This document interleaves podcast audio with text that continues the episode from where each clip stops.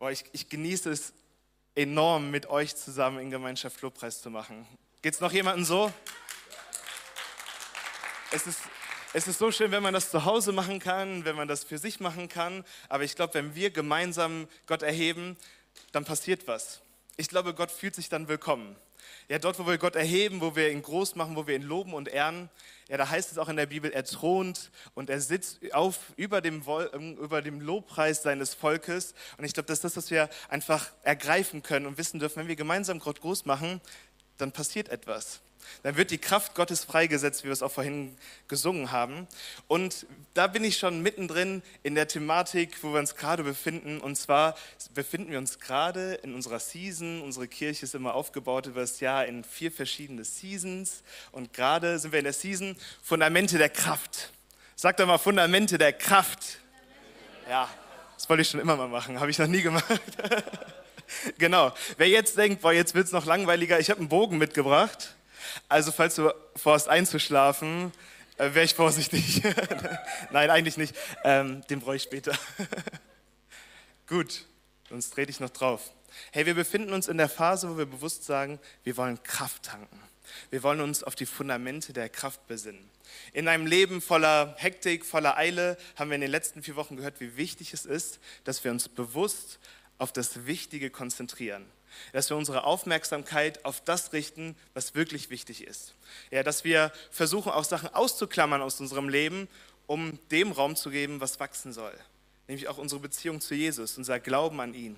Weil darin steckt Kraft, wenn wir einfach leben.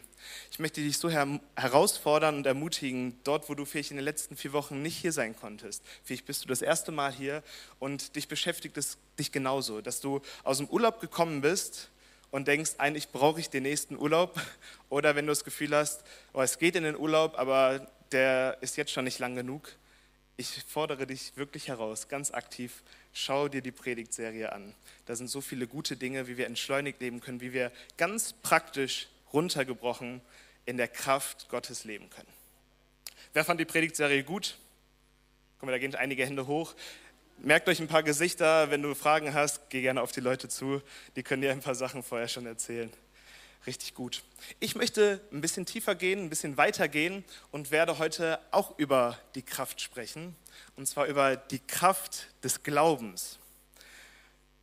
Und ich glaube, das kann uns total herausfordern und total bewegen, was im Glauben eigentlich so alles möglich ist. Ich möchte dir jetzt schon direkt einen, meinen Kernsatz mitgeben. Schreib ihn auf, nimm ihn mit, den wirst du hoffentlich heute noch ein paar Mal öfter hören. Ein Leben voller Glauben ist kein Leben mit vielen Möglichkeiten, sondern voller Unmöglichkeiten. Ein Leben mit Glauben im Glauben ist kein Leben mit vielen Möglichkeiten, sondern voller Unmöglichkeiten. Und wir werden uns gemeinsam eine längere Textpassage uns heute mal anschauen. Und ich möchte dir einfach aus diesem längeren Textabschnitt ein paar Punkte mitgeben, wo ich glaube, das sind echt spannende Zusammenhänge, die man vielleicht nicht alltäglich so auf dem Schirm hat. Und wir werden heute in Lukas 17 reinschauen, die Verse 1 bis 10. Wenn du irgendwas mit hast, wo du mitlesen kannst, ermutige ich dich auch, hey, schreib mit, les mit, sei voll mit dabei. Lukas 17, 1 bis 10. Da heißt es, Jesus sagte zu seinen Jüngern, es ist unvermeidlich, dass Dinge geschehen, durch die Menschen zu Fall kommen. Doch wehe dem, der daran schuld ist. Es wäre besser für ihn, man würde ihm einen Mühlstein um den Hals legen und ihn damit ins Meer werfen, als dass von solchen gering geachteten wie diesen hier auch nur einer durch ihn zu Fall kommt. Seht euch also vor, wenn ein Bruder sündigt, weise ihn zurecht und wenn er sein Unrecht einsieht, vergib ihm. Selbst wenn er siebenmal am Tag gegen dich sündigt und siebenmal wieder zu dir kommt und sagt, ich will es nicht mehr tun, sollst du ihm vergeben. Die Apostel baten den Herrn, gib uns mehr Glauben. Der Herr antwortete, selbst wenn euer Glaube nur so groß wäre wie ein Senfkorn, könntet ihr zu diesem Maulbeerbaum hier sagen, heb dich samt deinen Wurzeln aus der Erde und verpflanze dich ins Meer. Und er würde euch gehorchen. Angenommen, einer von euch hat einen Knecht, der ihm den Acker bestellt oder das Vieh hütet. Wenn dieser Knecht vom Feld heimkommt, wird dann sein Herr etwa als erstes zu ihm sagen, komm und setz dich zu Tisch. Wird er nicht vielmehr zu ihm sagen, mach mir das Abendessen, binde dir einen Schurz und bediene mich. Wenn ich mit Essen und Trinken fertig bin, kannst du auch essen und trinken.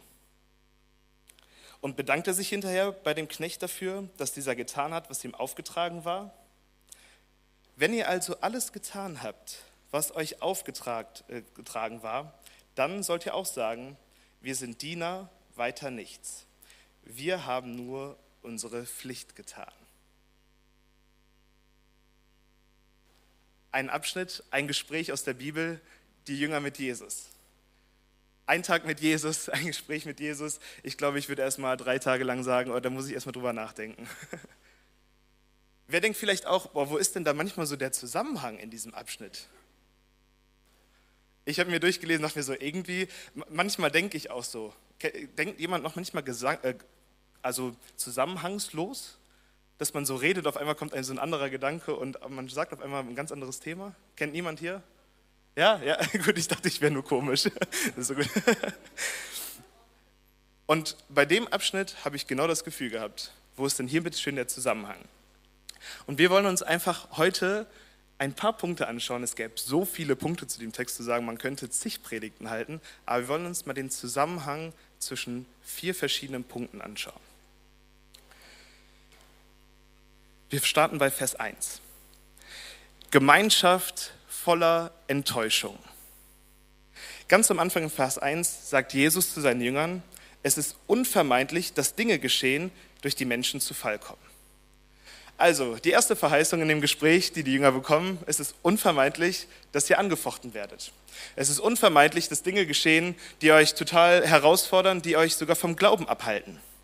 Das, was hier in diesem Vers mit Dingen beschrieben ist, kommt vom griechischen Skandala. Und vielleicht kannst du dir auch vorstellen, wie wir das heute benutzen. Ist ein Skandal, ne, kann man sich super merken. Und was bedeutet das? Das sind Anlässe zur Sünde, oder Dinge, die dich vom Glauben abhalten. Das Erste, was Jesus hier also verheißt, den Jüngern mitgibt, ist, euch wird es widerfahren, dass Dinge euch vom Glauben abhalten wollen. Das sagt er in eine Gemeinschaft von Menschen, die ihm nachfolgen. Das sagt er in unsere Gemeinde hinein. Kennt jemand das? In der Gemeinde, dass Dinge in der Gemeinde passieren, in der Kirche geschehen, wo du das Gefühl hast, boah, hier wird, hier wird mein Glaube angegriffen. Jemand erlebt? Ich habe das so viel in Kirche schon erlebt. Ich habe es auch hier schon erlebt. Ich habe es auch schon in anderen Kirchen erlebt. Dass du das Gefühl hast, man ist unterwegs, aber irgendwer will mich doch hier einfach nur piesacken. Ein Gespräch, vielleicht habe ich dich verletzt. Erinnert sich jemand? Ich entschuldige mich wirklich, ja, David. Sehr gut. Ich glaube, ganz normal, wenn ich so bin, wie ich bin und wie ich hier unterwegs bin, verletze ich Menschen. Und ich glaube, hier sitzen Menschen, die ich verletzt habe. Und da möchte ich mich erstmal mächtig für entschuldigen. Ich glaube, es ist ganz normal, da wo wir unterwegs sind, wo wir leben, da ist Gemeinschaft und in menschlicher Gemeinschaft passieren Fehler und man verletzt sich. Wie oft bin ich nach dem Gottesdienst vielleicht hier durchgehechelt und hatte schon den nächsten Gottesdienst in München-Gladbach im Kopf und jemand wollte mit mir reden und ich musste das Gespräch abkürzen oder bin vielleicht einfach absichtlich in dem Moment an dir vorbeigelaufen. Und ich habe Menschen verletzt. Vielleicht kennt jemand äh, meine Unordentlichkeit und wenn ich Leute nicht informiere oder Sachen, Informationen manchmal nicht weiterleite, weil ich manche Sachen nicht auf dem Schirm habe, kommt auch vor. Kann auch manchmal ganz schön doof und verletzend sein. Aber ich möchte euch eins sagen, es ist keine Absicht, aber dort, wo Menschen zusammenkommen, passiert passieren Dinge, die uns vom Glauben abhalten wollen, die unseren Glauben angreifen.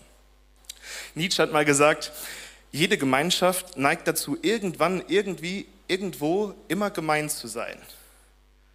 Da würde ich zwar sagen, nee, das soll nicht so sein, das wird auch nicht so sein, aber in manchen Zügen denke ich so, da wo Menschen zusammenkommen, da stelle ich mich so ein bisschen hinter Augustinus, der schon im vierten Jahrhundert gesagt hat, die Kirche ist ein Körper, eine Gemeinschaft, wo Menschen gut sind, böse sind, wo sie gute Dinge tun, wo sie schlechte Dinge tun, wo Heilige sind, wo aber auch Sünder sind. dort, wo der ganze Körper vermixt ist. Er nennt es dann Corpus permixtum. Klingt auch richtig gut, ne? Also, was er hier voraussagt, Jesus, ist, ihr werdet in Gemeinschaft bei euch selbst versucht werden und der Glaube wird euch wird angegriffen werden. Zweiter Punkt. Sünde zerstört Glauben. Es werden Dinge geschehen, damit Menschen zu Fall kommen werden. Wenn Sünde passiert, wo Verletzung geschieht, wird dein Glaube angegriffen und die Gefahr besteht, dass, du deinen Glaube verlierst in der Gemeinschaft. Wie viele Menschen habe ich schon gesehen in der Kirche sitzen, die ihren Glauben verloren haben, die in Gemeinschaft waren und ihren Glauben verloren haben. Und deswegen ist es so wichtig, dass wir ihn schützen. Aber ich habe ein kleines Anschauungsbeispiel beigebracht und ich möchte jetzt schon meinen Bogen herausholen. Und ich bitte um einen kleinen Applaus für ähm, meinen Tandemprediger Timo Rattay. Sehr gut. Sehr gut.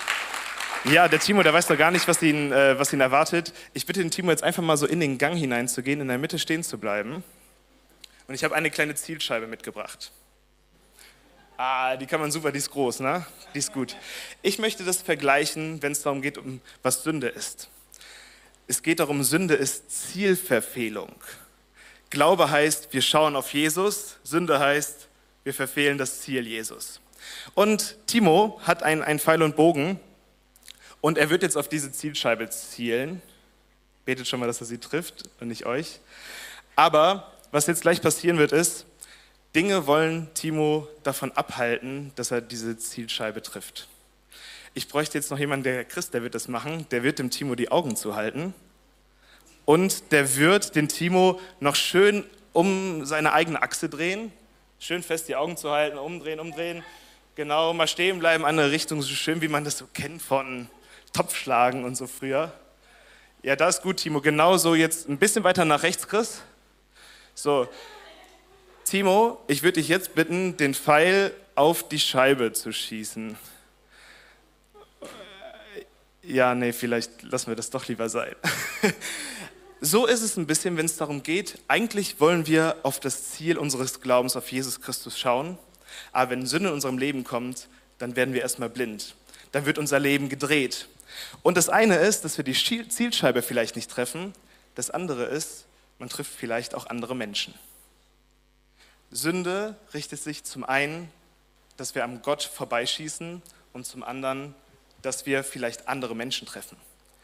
Deswegen ist es so wichtig, dass wir auch wissen, unser Leben, wenn wir nicht mit Jesus leben, wenn wir nicht im Glauben, wenn wir nicht klar unterwegs sind, sondern wenn wir in Sünde leben, werden wir nicht nur Gott verletzen, sondern auch andere Mitmenschen. Wir werden sie vielleicht sogar in ihren Glaubensfestungen wirklich erschüttern und wir werden ihren Glauben vielleicht auch erschüttern und zum Zweifeln bringen. Deswegen ist es so wichtig, dass wir einen klaren Blick haben. Und Timo darf sich wieder hinsetzen und Chris auch. Ihr habt das super gemacht. Ein kleiner Applaus für die beiden. Und ich möchte euch einen Punkt mitgeben oder mehrere Punkte, wie wir denn unseren Glauben in Gemeinschaft denn schützen können. Es ist so wichtig, dass wir unseren Glauben schützen. In Vers 3 und 4 heißt es, seht euch also vor, wenn dein Bruder sündigt, weise ihn zurecht und wenn er sein Unrecht einsieht, vergib ihm. Das erste ist Einsicht, Buße, erkennen, dass ich was falsch gemacht habe. Einsicht ist der erste Schritt zur Verbesserung. Und deswegen ist es so wichtig, dass wir uns immer wieder prüfen. Dieses Wort Einsicht oder Buße kann man auch aus dem Griechischen mit dem Wort Metanoia wird das übersetzt und das heißt es den Sinn ändern, das Leben und sein Verhalten ändern. Es geht nicht in erster Linie darum, nur ein äußerliches Verhalten zu verändern, sondern auch richtig im Kern zu erkennen, okay, ich möchte etwas ändern. Ich habe euch noch einen Apfel mitgebracht. Mag jemand Äpfel? Ja, ja, ihr dürft ruhig sagen, wenn ihr Äpfel mögt. Wer mag einen Apfel? Ja, könnt ihr nachher haben. okay, es ist manchmal so wie mit diesem Apfel. Äußerlich sieht er ziemlich schön aus. Ne? So im Licht, der glänzt noch so schön. Wer kennt diese gespritzten und gewachsenen Äpfel? Ja, jemand? Und diese, diese Äpfel, die, sind, die kann man in die Küche stellen oder in den Kühlschrank und die können da wochenlang sein und die verändern sich nicht. Kennt ihr das? Die bleiben immer schön, die sind herrlich rot, perfekt sehen die aus. Und so ist es manchmal, wenn wir äußerlich sagen, es tut mir leid, aber dir tut es gar nicht leid. Wenn du dich entschuldigst, aber eigentlich denkst du dir so, ist mir doch egal. Dann ist es so, wir polieren unser Äußeres. Und alle denken, ja, das ist ja richtig gut gelaufen. Aber im Inneren, wenn du in diesen Apfel hineinbeißt, kommt dir so ein braunes Ding entgegen. Hat das schon mal jemand erlebt? Und schneidet so einen Apfel auf? Ja, ne? Niemals diese gewachsenen Äpfel kaufen, lieber Bio oder so vom Feld ist besser.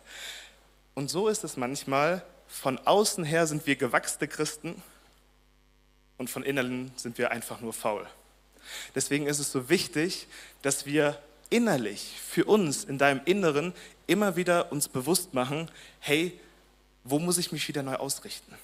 Wo habe ich was falsch gemacht? Wo ist vielleicht etwas in meinem Leben, was ich bereinigen muss? Wo muss ich ehrlich sein, nicht äußerlich? Es geht nicht, Christus, Jesus, der, der sucht nicht glatt polierte Äpfel, glatt polierte Christen, die jeden Sonntag einfach nur die Hände heben und zu Hause sitzen und innerlich verletzt sind, bitter geworden sind, verzweifelt sind. Er sucht Menschen, die ihn in Wahrheit und im Geist anbeten. Es ist so wichtig, dass wir innerlich gefestigt sind. Er sehnt sich danach, dass, dass er in diesen Apfel hier, Johann, du schreibst so schön mit, dass der Johann jetzt in diesen Apfel hineinbeißt. Ja, beißt hinein, ist knackt und frisch und der ist nicht faul. Ja, sehr gut, der ist gut. Das wünscht sich Jesus, dass wir im Inneren, dass wir im Inneren erfrischt sind und das, was in uns drin geboren ist, dass das äußerlich sichtbar wird. Das ist wahre Umkehr. Wir brauchen kein mündliches Bekenntnis. Nicht einfach nur am Ende des Gottesdienstes mal die Hand halten. Entschuldigung. Wir brauchen innerliche Umkehr, Ehrlichkeit vor Jesus. Da, wo wir was richtig mies gemacht haben, da müssen wir auch mal sagen können, das war richtig scheiße es tut mir sowas von leid, ich, ich will das nicht mehr tun. Buße, Zielausrichtung, hat immer das Ziel, nicht, dass du dich zehn Sekunden später wieder umkehrst. Ja, es gibt Versuchung, viel Versuchung, die genau das wieder in dir zum Vorschein bringen will. Immer wieder das Gleiche, die dich anfechten will. Und das hast du doch schon mal gemacht und das ist schön. Aber Ziel der Buße ist, wir tun es nicht mehr, weil wir wissen, es ist nicht gut für uns. Und es ist auch nicht gut für deine Mitmenschen. Wir brauchen Menschen, die im Inneren schmecken. Das wäre doch was. Eine Kirche voll leckerer Äpfel. So, oder? Jemand allergisch? Ja, genau. so, hat keine Apfelallergie oder so, ne? Tut es mir leid. Genau, so wichtig, regelmäßige Ausrichtung auf Gott. Dort, wo wir uns Zeit nehmen, in Anbetung können, wo wir Zeit mit Gott verbringen, da ist so wichtig, auch zu reflektieren, was habe ich denn heute gemacht? Was war denn meine letzte Woche? Wie bin ich denn mit meinen Mitmenschen umgegangen? Und dann zu sagen, hey, ich will es nicht mehr tun. Ich muss mein Denken und mein Verhalten reflektieren. Habe ich Gott enttäuscht? Wo habe ich ihm nicht vertraut? Habe ich Menschen verletzt? Und jetzt kommt noch eine Challenge für dich. Das Problem ist, manchmal wünsche ich mir, dass mein Nachbar Buße tut, weil er mir wehgetan hat. Dass es ihm leid tut. Kennt das noch jemand so vom Partner oder Freundschaften so? Wäre schon schön, David. Ah, also ich glaube, du brauchst da ein bisschen Buße. Das Problem ist, das kann nur jeder für sich machen. Du kannst nur für dich Buße tun. Deine Aufgabe ist zuerst, hab Acht auf euch selbst. Die Herausforderung ist nicht bei den Nachbarn anzufangen, sondern bei dir. Wenn jeder auf sich achtet, okay, das ist eigentlich so ein Spruch, ne, das ist eher so ein bisschen Ego, ne, dann ist an jeden gedacht. Aber im ersten Moment ist es so wichtig, dass wir bei uns anfangen, uns selber reflektieren. In Römer 12, Vers 2 heißt es dann, und passt euch nicht diesem Wettlauf an, sondern lasst euch in eurem Wesen verwandeln durch die Erneuerung eures Sinnes. Oder Apostelgeschichte 2,38. Tut Buße. Jeder von euch lasse sich taufen auf den Namen. Es ist deine Entscheidung. Es ist deine Aufgabe. Und dann geht es weiter. wir schützen uns gegenseitig. Hab Acht auf euch Jünger selbst, so heißt es dann in der Elberfelder Übersetzung. Hab Acht auf euch selbst. Und da sind auch alle Jünger mit gemeint. Wir sind aufgefordert, auch in der Kirche, in der Gemeinde, auf uns gegenseitig zu achten. Und da möchte ich mal Hebräer 10, 24 highlighten, da heißt es, und lasst uns aufeinander Acht geben, damit wir uns gegenseitig ansporen zur Liebe und zu guten Werken indem wir unsere eigene Versammlung nicht verlassen, wie es einige zu tun pflegen, sondern einander ermahnen und das umso mehr, als ihr den Tag herannahen seht, dass Jesus wiederkommt. Also wir sind schon herausgefordert, uns gegenseitig zu ermahnen. Aber dieses Wort ermahnen kann man auch als ermutigen übersetzen. Da heißt es, wir sind gemeinsam in einem Wettlauf unterwegs.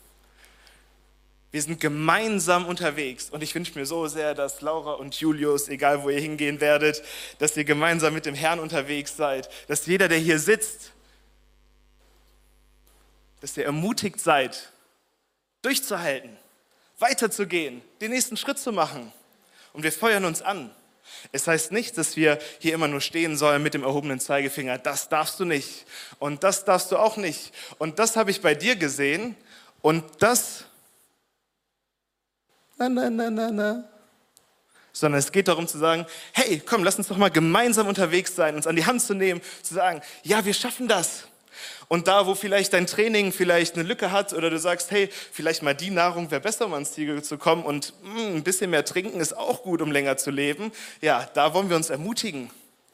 Ja, wir wollen eine Kirche sein, wir wollen Christen sein, die uns gegenseitig ermutigen und anfeuern. Können, können wir das überhaupt noch? Ja, dann lass uns doch mal die Stimme erheben und Gott äh, uns gegenseitig ermutigen. Können wir das? Komm mal, einen kleinen Applaus. Also wir sind ja wirklich, ja, komm on. Ja, manchmal sitzen wir im Stadion, wenn Fortuna oder Borussia Mönchengladbach oder wer auch immer hier überall spielt. Ja, da, da können wir uns gegenseitig anfeuern, die Spieler, und die sollen schneller rennen und besser sein.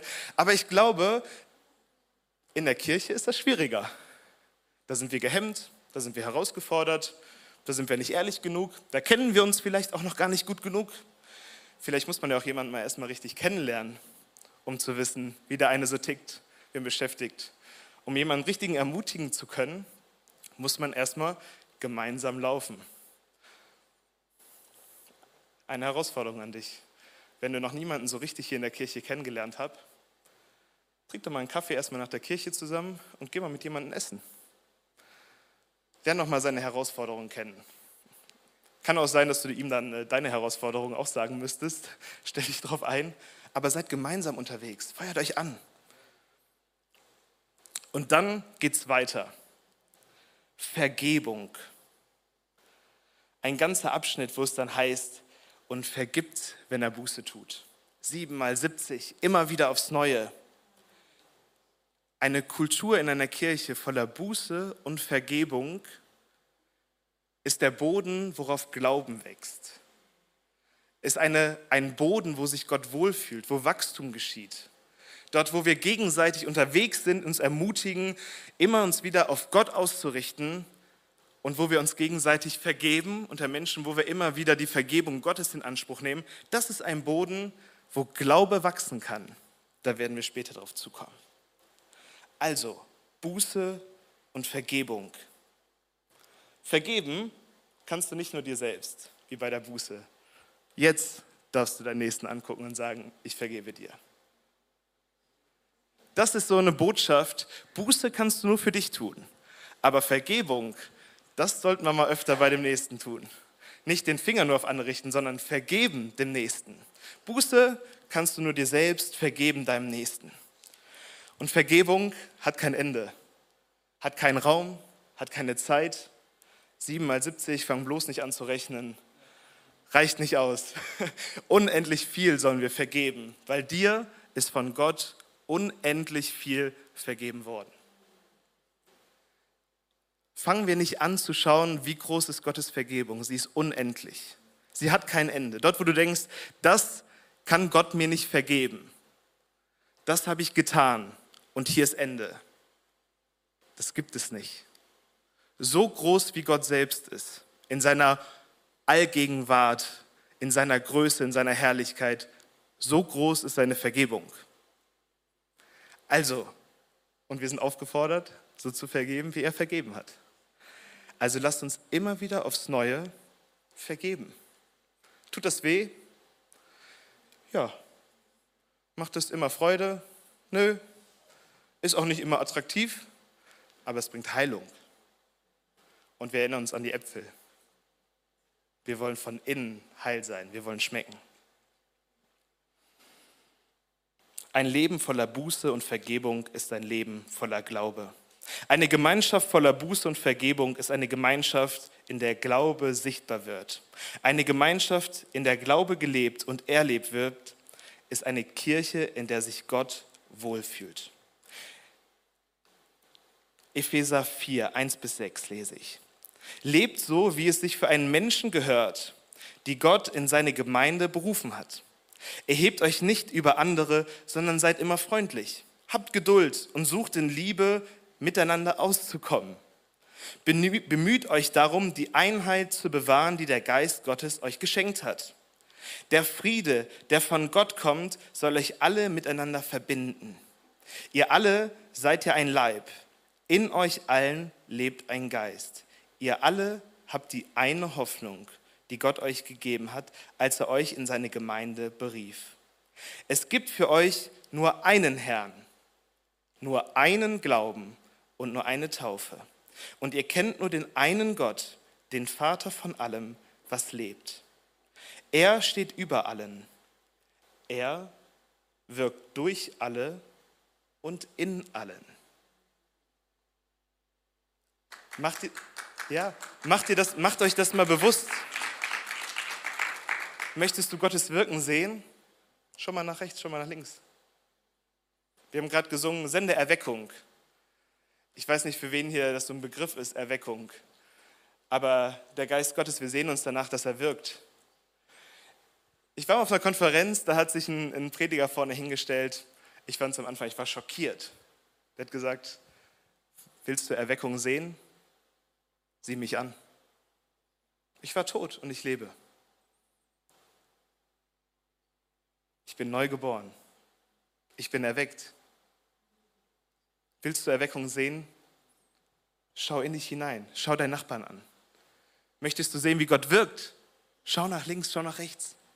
Und du wirst sehen, wie dein Nachbar dich anschaut und denkt, boah, in dir wirkt Gott. Wir haben einen, einen, einen netten, netten Herrn in, in München-Gladbach am Campus, der ist in meiner Kleingruppe. Der hat immer gesagt, in unserer Kleingruppe Empowered, nächstes, demnächst startet wieder Kleingruppensemester, ich sage euch, die Kleingruppe empowert, Leben mit dem Heiligen Geist und dem Wort Gottes, tut es. Es ist so gut. Dieser, dieser Mann, der hat immer gesagt, oh, ich höre Gottes Stimme nicht. Ah, so richtig begabt, oh, ist auch nicht schon lange im Glauben unterwegs, so, er weiß auch nicht so richtig, was Gott mit ihm noch vorhat und so. Wir sind alle schon beim Essen in der Nakateno-Straße und er steht draußen und da stehen so zwei junge ähm, Eritreer da bei uns und gucken so ein bisschen auf die Kirche. Sein erster Gang war nicht zur Kleingruppe, war zu ihnen und sagte so, hey ihr beiden, wir essen jetzt zusammen drin. Also ihr könnt rausschauen, also oder draufschauen, oder ihr könnt rausschauen, ihr könnt einfach mitessen. Und wir saßen alle schon drin, ne, wir hatten Abendmahl und so vorbereitet, man kann da so schön aus den Glasscheiben rausgucken. Und er kommt rein und wir fragten sie, was hast du denn da gemacht? Ja, die, die haben mir so interessiert geschaut. Ich habe sie einfach eingeladen. Ja, sind leider nicht reingekommen, aber das Erste, was mir bewusst wurde, ist so, boah, der Geist Gottes wirklich wirkt so stark in dir, du bist so evangelistisch, du bekennst Christus, wo du nur kannst. Also wenn du nicht glaubst, dass Gott in dir wirkt, du da, ich habe den Glauben für dich. Und das kann auch Ermutigung sein, dass du mal anderen Leuten zusprichst, boah, du bist aber mit Gott unterwegs. Wahnsinn, wie du geführt und geleitet bist. Manchmal weiß man selber nicht so, wie man unterwegs ist. Da brauchen wir Ermutigung von außen, dass wir auch gut unterwegs sind. Die Kraft des Glaubens. Und auf einmal kommt ein riesiger thematischer Sprung und die Apostel fragen in den Herrn, den Jesus, gib uns doch mehr Glauben. Vorher ein ganzer Abriss über Vergebung, Buße, Anfechtung als Vorarbeit auf diese kleine Lektion gib uns doch mehr Glauben. Eine einfache Frage. Vielleicht bist du heute Morgen hier und hoffst dir, mehr Glauben zu bekommen. Jemand hier, der sich mehr Glauben wünscht. Super Einstellung. Aber die Antwort von Jesus ist ziemlich enttäuschend eigentlich. So, selbst wenn euer Glaube nur so groß wäre wie ein Senfkorn, selbst dann könntest du sagen zu diesem Maulbeerbaum, verschwinde. Also irgendwie, wenn ich jemanden frage, gib mir mehr und er sagt, das, was du hast, das reicht doch schon und ich sehe es nicht, finde ich es erstmal enttäuschend. Was möchte Jesus damit aussagen? Es geht nicht um mehr Glaube, es geht um den einen Glauben. Es geht nicht darum, dass wir einen anderen Glauben brauchen. Es geht darum, dass den Glauben, den du hast an Jesus, dass er dich gerettet hat, dass er dich befreit hat, dass der Heilige Geist dir Kraft schenkt, dass dieser Glaube genügt. Glaube vermehrt sich nicht, er wächst. Aber es reicht ein Senfkorn aus. Nicht die Größe deines Glaubens bestimmt die Kraft, sondern der Inhalt. Die Frage ist, glaubst du? Ist jemand hier, der an Christus glaubt? Ist jemand hier, der gerettet ist? Ist jemand hier, der mit dem Heiligen Geist lebt? Das ist, das ist der Glaube, der eine Glaube, der den Unterschied macht. Nicht die Größe deines Glaubens bestimmt die Kraft, sondern der Inhalt. Dort, wo dieser, dieses Potenzial auf, den, auf das Fundament von Buße und Vergebung, von Ehrlichkeit trifft, da kann Glaube wachsen. Ein Senfkorn, das Potenzial dieses Baumes liegt in dem einen Senfkorn.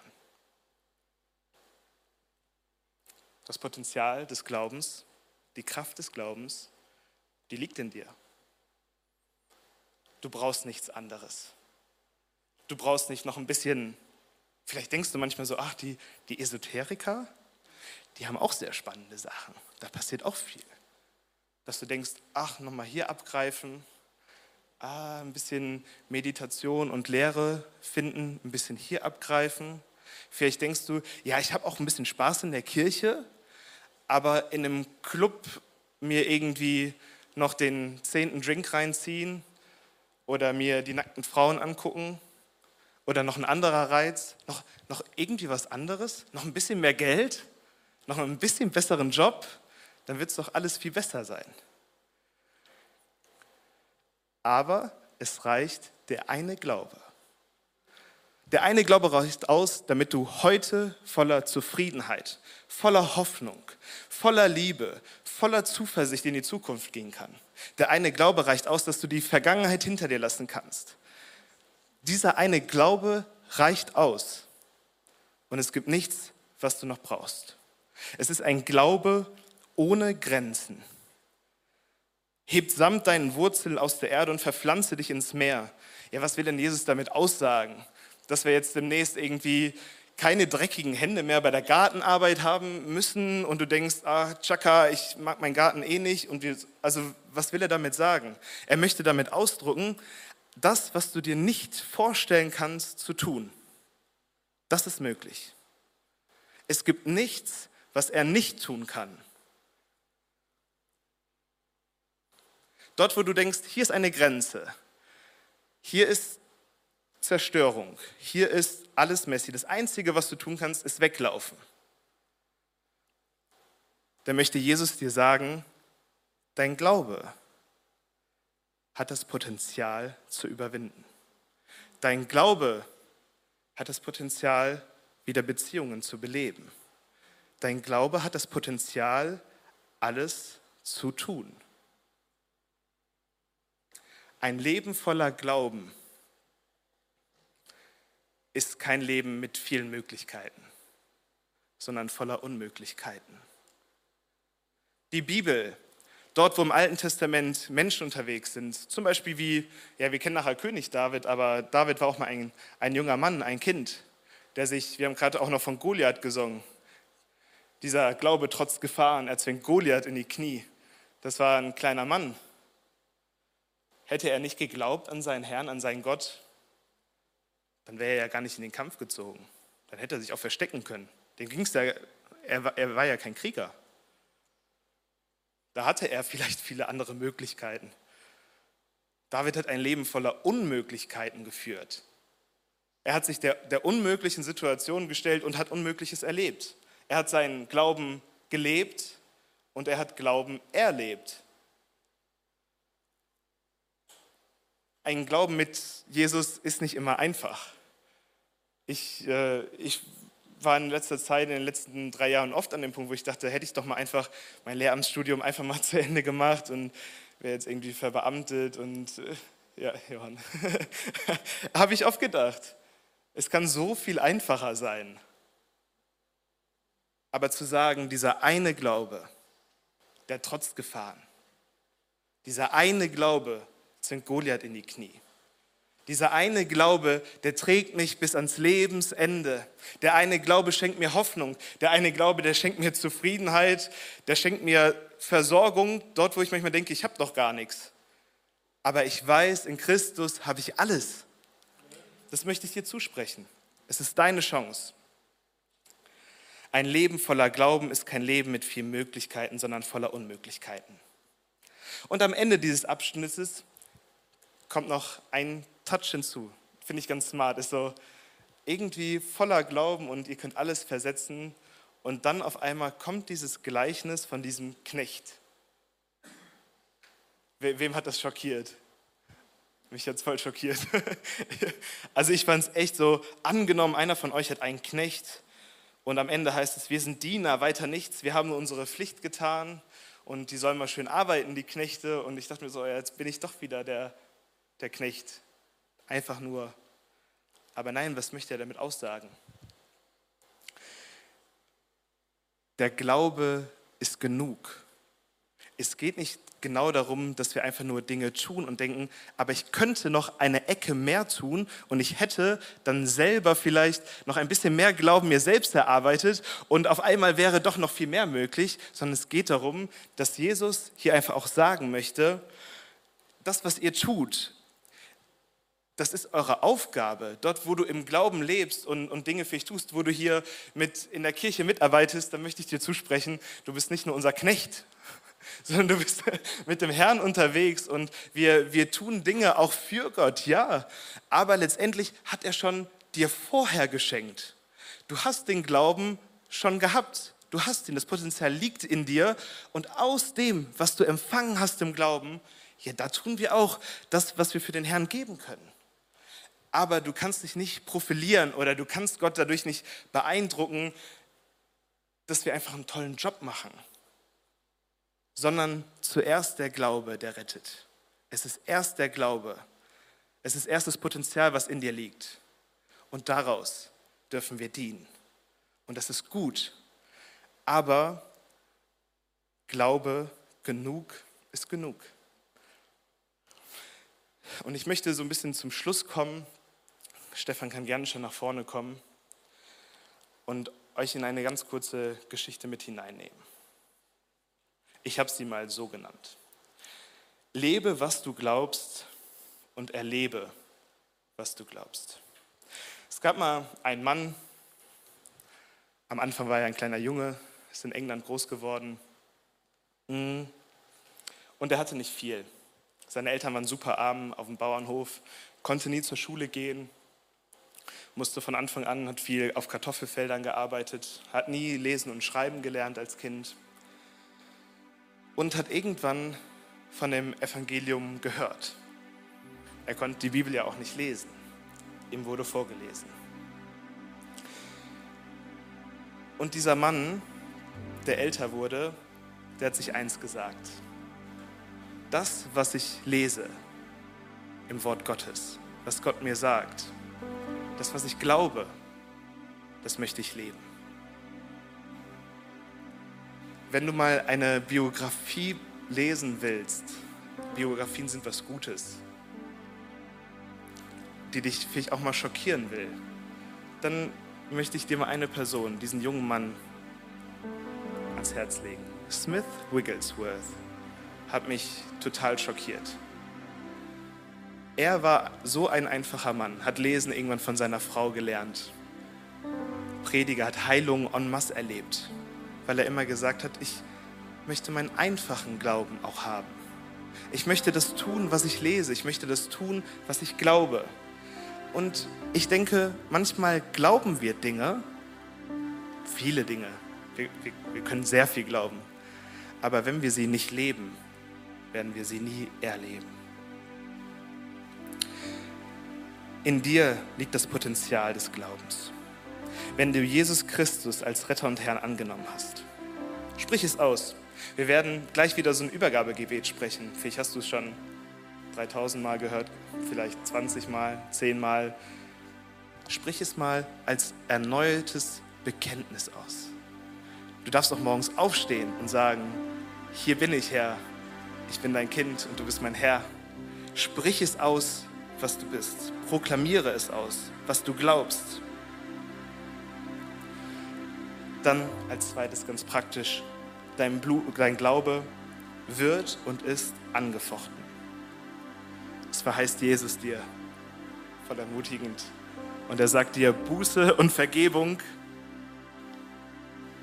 ist unsere Aufgabe. Nimm dir Zeit in deiner stillen Zeit zu reflektieren. Dein Denken, dein Inneres und dein äußeres Verhalten. Praktiziere Buße ganz praktisch. Du mit Gott und wenn du zu anderen Menschen gehst und es auch bekennst, laut vor anderen Menschen und vor Gott, liegt da auch eine enorme Kraft drin. Also das dürfen wir auch tun, weil wir feuern uns ja an, haben wir gelernt. Wir zeigen ja nicht mit dem Finger auf den Nächsten, sondern wir ermutigen uns. Und drittens, lebe, was du glaubst und erlebe, was du glaubst. Fang in deinem Herzen an. Fange erstmal zu Hause in deinem Zimmer an, indem du das mal mutig aussprichst. Dann fang bei deinen Kindern an, vielleicht bei deiner Frau, bei deinen Freunden, in deinem engsten Freundeskreis. Manchmal ist das Gebet vor deinem ungläubigen Freund deine größte Herausforderung vor deinen Kommilitonen in der Uni, vielleicht schon dein Endgegner. Do it an deinem Arbeitsplatz. Wir können auch dazu berufen sein, wir sind dazu berufen, in der Öffentlichkeit unseren Glauben zu leben. Mal durch die Straße zu gehen. Vielleicht spricht der Herr zu dir, der Heilige Geist führt dich und der Obdachlose bittet um Geld und du, und du sagst oder du kannst sagen, ich, ich habe vielleicht nicht viel Geld. Ich kann, ich habe gar kein Geld dabei. Aber das, was ich habe, da kann ich dir reichlich von geben. Und du kannst mit ihm beten. Wir sind gechallenged, das zu leben, was wir glauben. Und Jesus verheißt uns. Und wir werden erleben, was wir glauben. Hey, lass uns noch gemeinsam aufstehen. Wir werden jetzt noch in den Lobpreis gehen. Und ich möchte dich herausfordern, das einfach mal so innerlich im Lobpreis zu proklamieren, auszusprechen, auszusingen, was wir da geglaubt haben. Was du glaubst, was dein Inneres in dir hervorspricht. Und nachher werde ich nochmal nach vorne kommen und wir werden dieses Übergabegebet sprechen. Und vielleicht bist du jetzt hier und denkst dir, ja, dieser Glaube, der, das, das klingt sehr interessant mit diesem Jesus, aber du kennst ihn noch gar nicht. Oder du hast ihn noch gar nicht angenommen.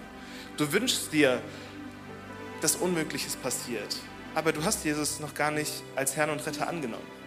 Dann möchte ich dir zusprechen, das ist die beste Entscheidung in deinem Leben, die du treffen kannst. Geh mal in dich. Möchtest du Jesus Christus als dein Herrn und Retter annehmen?